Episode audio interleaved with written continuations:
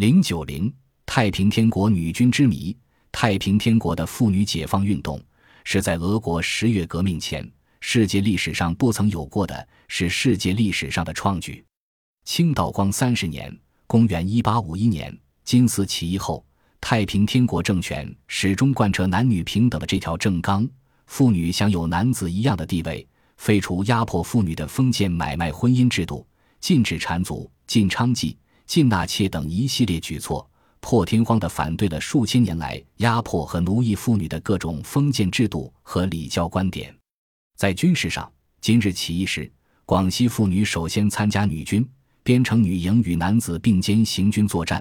太平天国建都天津（今南京）后，在城内设女馆，按军队编制分前后左右，中共四十军，每军两千五百人。有才干的女战士被选拔为女丞相、女监军。女军帅等各种官员，女军在作战中发挥了很大作用。例如，太平军首次进攻武昌时，妇女踊跃参军者竟占当地妇女人数的十分之一。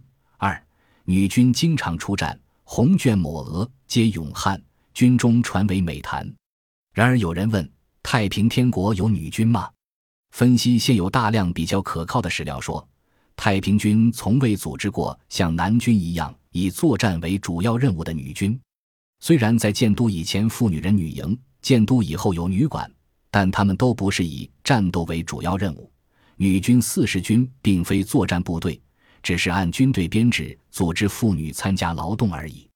当然，特殊情况下，妇女参战的情形也是有的，如遇到军情紧急，包括妇女在内的非战斗人员参加战斗的情况是常有的事。